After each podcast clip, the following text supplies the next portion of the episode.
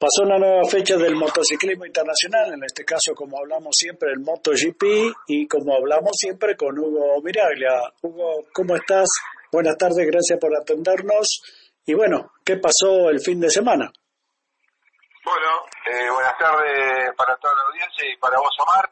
Eh, sí, como de costumbre, muy grato poder este, comunicarle eh, parte de la actividad que se llevó a cabo en el Gran Premio de las Américas, en el circuito de Austin, en Texas, que hizo la cuarta fecha del campeonato, la, cual fue muy entretenida e interesante, este, que hubo distintas alternativas, tanto en la parte de los entrenamientos, clasificaciones y en la carrera eh, final.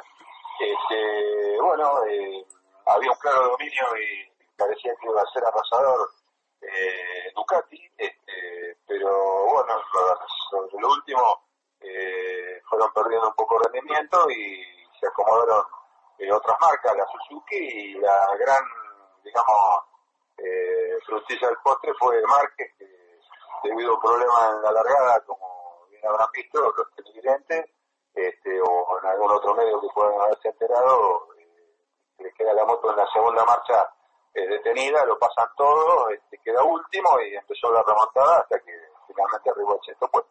Eso fue muy meritorio porque anduvo haciendo malabares como siempre al límite de, los límites y mostró ser una vez más un poderoso dentro de la dos Sí, sí. Eh, bueno, voy a pasar a contarles la, clasificación final. Este, eh, fue el ganador eh, Mia Bastianini, eh, que entró 41 minutos, 233. Este, después lo siguió, eso fue con Ducati. El segundo fue Alex Ring con una Suzuki eh, a 2 segundos 58 el tercero fue la Ducati de Jack Miller, a 2.31 del primero. Luego Joan Mir con otra Suzuki, este, a 3.97 segundos. Eh, luego vino Bainaya con Ducati a 6.45. Después apareció Mar Márquez este, a 6.61 eh, o sea que eso demuestra que si Márquez hubiese largado bien en el puesto de ganaba él. de clasificación, yo creo que era un candidato firme a poder haber ganado. Sí, sí. Después vino eh, Cuartararo a 6.76. Eh, Martín, que fue protagonista el otro día acá en la Argentina, eh, quedó 8.44.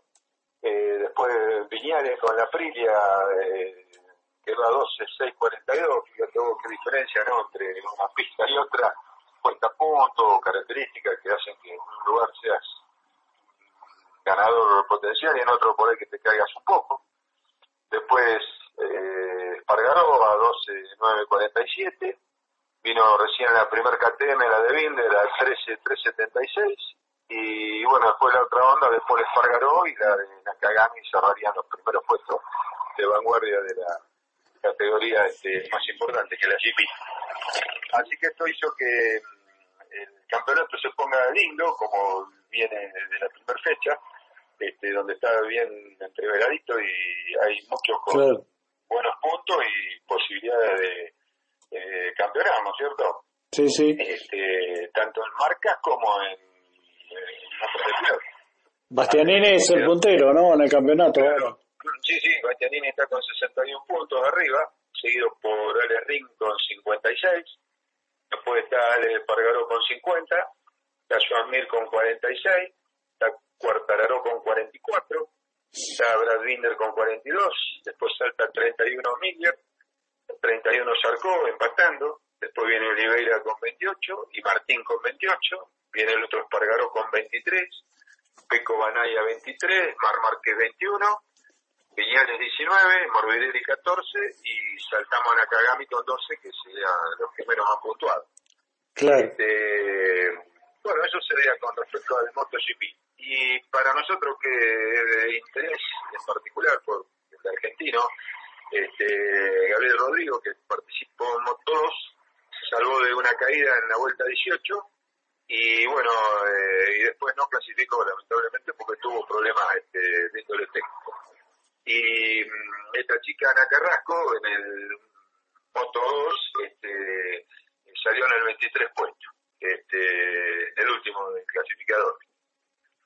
Bueno, este, ahora ya vuelven a, Europa nuevamente, ¿no es cierto?, la próxima fecha. En Algarve va a ser este, la próxima fecha del 22 de abril al 24 de abril. Este, en el circuito... Sí, en Portugal. Portugal, exactamente.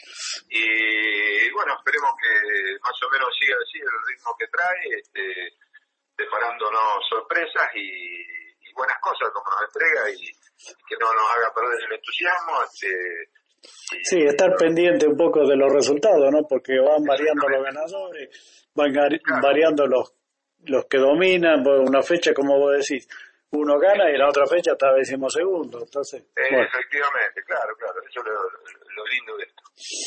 Bueno, Hugo, este, vamos a seguir charlando cada vez que haya una carrera, una fecha de motociclismo. Bueno, te vamos. para esto y, le voy a entregar toda la información disponible que tenga.